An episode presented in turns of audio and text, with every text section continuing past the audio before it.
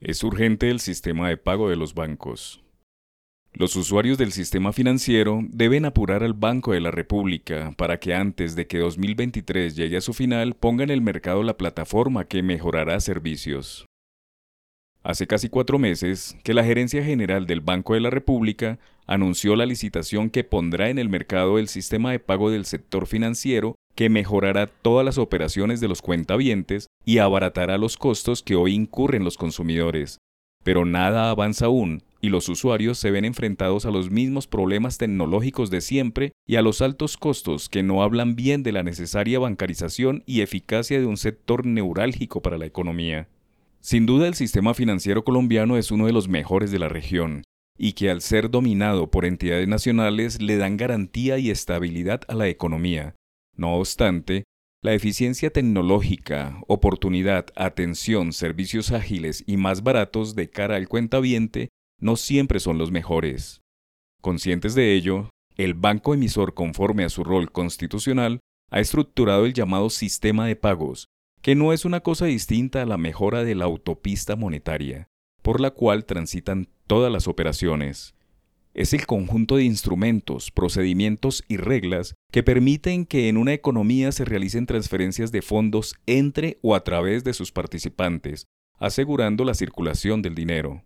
El sistema incluye a la gente participante y a la entidad que opera los acuerdos, en un marco institucional y operacional dentro del cual se realizan los pagos, los procedimientos operativos y la red de comunicaciones para transmitir la información de los pagos y efectuar la liquidación.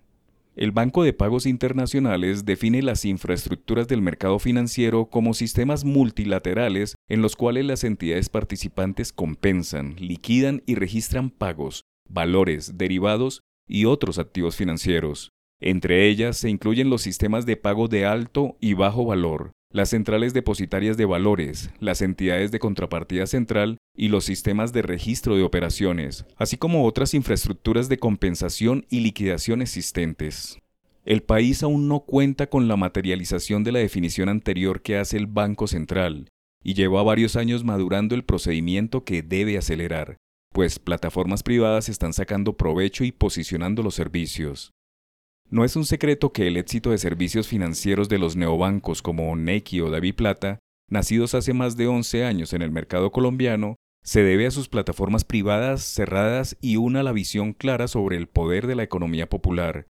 Jugadores muy eficientes que han demostrado que con prospectiva y conocimiento del cliente se asegura la sobrevivencia de marcas y servicios más maduros como las cuentas de ahorro ligadas a un banco tradicional.